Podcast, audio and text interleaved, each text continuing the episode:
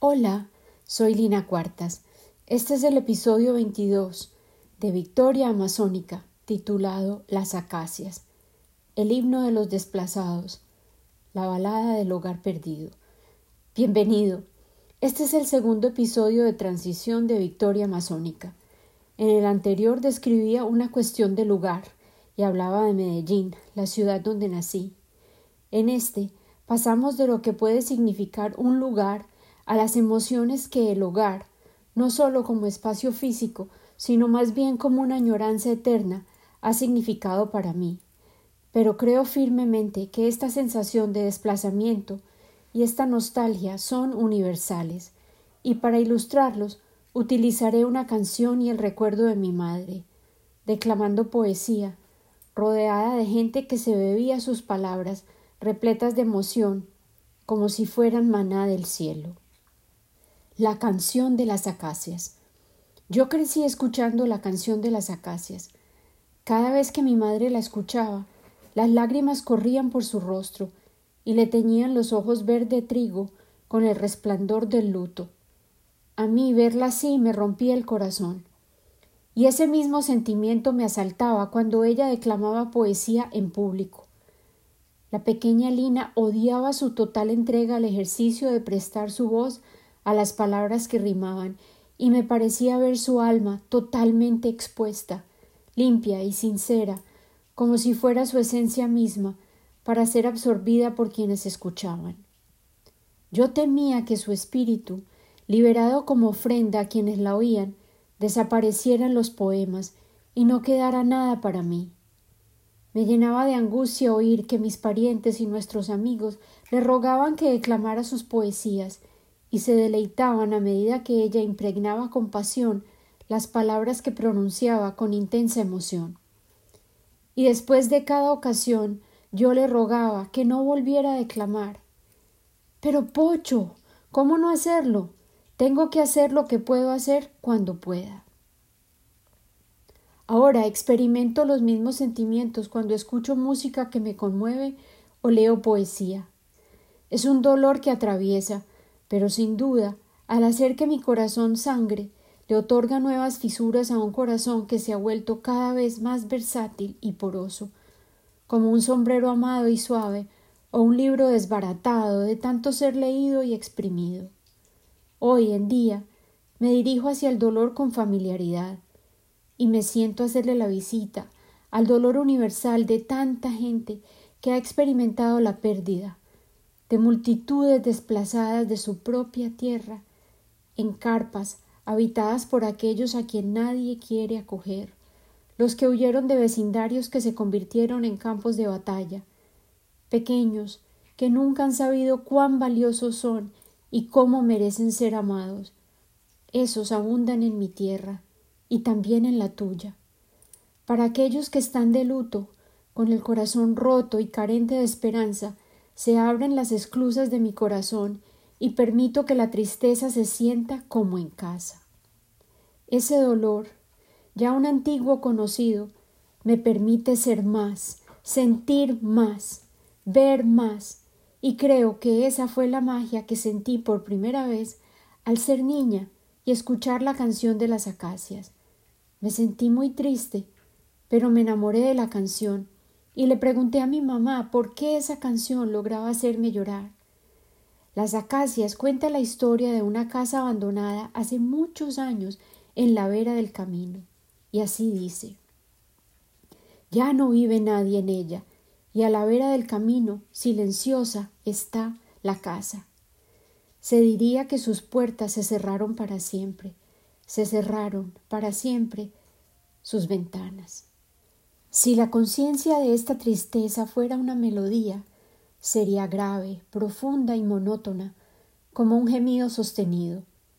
Si fuera una imagen, estaría llena de pintura gruesa aplicada en goterones, con los colores del atardecer escondidos detrás de nubes regordetas de lluvia, grises, azul índigo y turquesa, con un resplandor dorado que le sirve de fondo y de piso. Si fuera un sabor, te asaltaría el paladar con el gusto de la seguridad, sopa caliente o leche materna tibia, un alimento balanceado, el que una vez se ha degustado, permanecerá imposible de reemplazar. Si fuera un olor, invadiría tu nariz y atormentaría tus neuronas en busca de recuerdos, sacando imágenes y reflejos, rostros, sentimientos y gustos que te permitieron sentir el deleite alguna vez. Y si fuera una textura, excitaría tus células dactilares como piel reconocida, esquinas y recovecos de un cuerpo recordado, explorado, acariciado y bien amado. El verdadero sujeto de esta añoranza es la fusión de todas estas percepciones. Son construcciones de sentido que se logran paulatinamente y se construyen con paciencia en un hogar, un lugar que se percibe sagrado y donde nos sentimos seguros. Se entretejen sus fibras en rutinas cotidianas tan sencillas como el peso del cuerpo que se sentaba a tu lado para bienvenir el día, la sonrisa que te regalaban al descubrir tu presencia, o las risas de niños que saturaban las horas del tiempo libre, el regalo de la vida compartida. El hogar es el lugar donde el tiempo parece detenerse y las espaldas nobles se doblan, igual sobrepuntadas o para zarcir corazones rotos. Las palabras se salpican aquí y allá para ofrecer apoyo y para regalar placeres ya bien conocidos. El cuidado y las labores interminables ofrecen manos que nutren, permiten el crecimiento y otorgan afecto y comodidad. Luego, cuando la presencia se convierte en ausencia y los espacios quedan vacíos, sin sus habitantes, un río de preguntas sin respuestas invade las estancias. De manera inevitable, el camino de la vida nos aleja de nuestros orígenes para crear nuestro propio nido.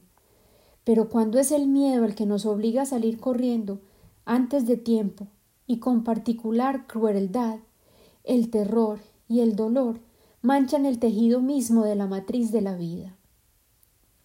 Los fantasmas de los lugares añorados y conjurados día y noche por siempre atan al desplazado a su propia sombra. Estas energías deambulan ferozmente, rehusándose a abandonar espiritualmente lo que tuvieron que dejar atrás físicamente. Es con este material precisamente que se inventan las historias de fantasmas, del dolor real de tener que abandonar todo aquello que amábamos, lo que solíamos conocer, los lugares donde nos conocían. Este es el trauma colectivo que muchos llevamos a cuestas. Tenemos heridas y cicatrices que nuestros antepasados portaban. Aquellos de quienes descendemos conocieron la desgracia y el frío, el abandono y la oscuridad, y a menudo sentimos y reconocemos los ecos de esas penas heredadas, y parecen ser tan pesadas como si nosotros mismos las hubiésemos vivido en carne propia. El camino hacia la recuperación es largo y agreste. Soltar los recuerdos es tan doloroso como la desolación de los espacios mismos. Madres e hijos distanciados, padres e hijas desconectados, los lazos entre quienes se amaban rotos. Hemos acumulado historias de abandono, descuido y tragedia que han estado arrumados en los baúles de los recuerdos y los áticos de nuestra psiquis por siglos, y ahora exigen ser contadas, exorcizadas, liberadas, nos suplican que las soltemos. Y así cantaban las acacias. Todo ha muerto, la alegría y el bullicio. Los que fueron la alegría y el calor de aquella casa se marcharon, unos muertos y otros vivos que tenían muerta el alma. Se marcharon para siempre de la casa. Retumbaron las metrallas, las granadas explotaron, las pistolas dispararon, los cilindros de gas destrozaron y parece que apareció una realidad alterna. Un planeta enfermo, en este momento, genera catástrofes y el equilibrio alterado de los ritmos naturales ofrece las condiciones ideales para que afloren patógenos que amenazan nuestra supervivencia como especie. Los reportajes noticiosos promulgan las listas de fatalidades, los muertos y los heridos, las certezas derrocadas, pero poco se dice de aquellos que quedan desplazados y perdidos, vivos, pero medio muertos. Ellos deambulan, algunos cerca, otros muy lejos, ejecutando los movimientos cotidianos de la vida requeridos, cuando toque, como toque. La canción de las acacias persiste, como eco de las imágenes que asaltan sus pensamientos, sus corazones, sembrando las imágenes en nuestros pensamientos y en nuestros corazones. Y tal vez te preguntes, pero ¿por qué atormentarnos con la tristeza? ¿Por qué escuchar las voces del dolor? Yo estoy convencida de que si las escuchamos, tal como la canción de las acacias, pueden elevar nuestros sentidos al prestarnos ese dolor. Porque si todos aquellos que han conocido lo que es importante, bello y valioso, lloran y hacen luto por todo lo que han perdido, ¿no deberíamos nosotros sentirnos inspirados a apreciar, a deleitarnos y disfrutar cada segundo, cada momento comprendiendo cuán frágiles, cuán vulnerables son esos fragmentos de nuestra vida cotidiana. Y persisten las acacias sin cantar. Gime el viento en los aleros, desmorónanse las tapias, y a sus puertas cabecean, combatidas por el viento, las acacias, combatidas por el viento, las acacias. La experiencia humana es profunda, compleja y agridulce. Entregarnos plenamente a nuestras emociones, sean de alegría o dolor, nos permite madurar y desarrollar empatía, una mayor comprensión. Podemos ser como las acacias, penetrando la tierra con nuestras raíces y fortaleciendo nuestras ramas, agitadas por el viento en nuestra lucha contra el tiempo, pero persistiendo siempre en cantar. La canción original de las acacias fue escrita por Jorge Molina y Vicente Medina. Este episodio está dedicado con mucho amor a mi hermanita, Mónica Cuartas, y a mi tía Nena, la favorita, que ahora se debate entre la vida y la muerte y está muy enfermita. Con mucho amor siempre, Lina.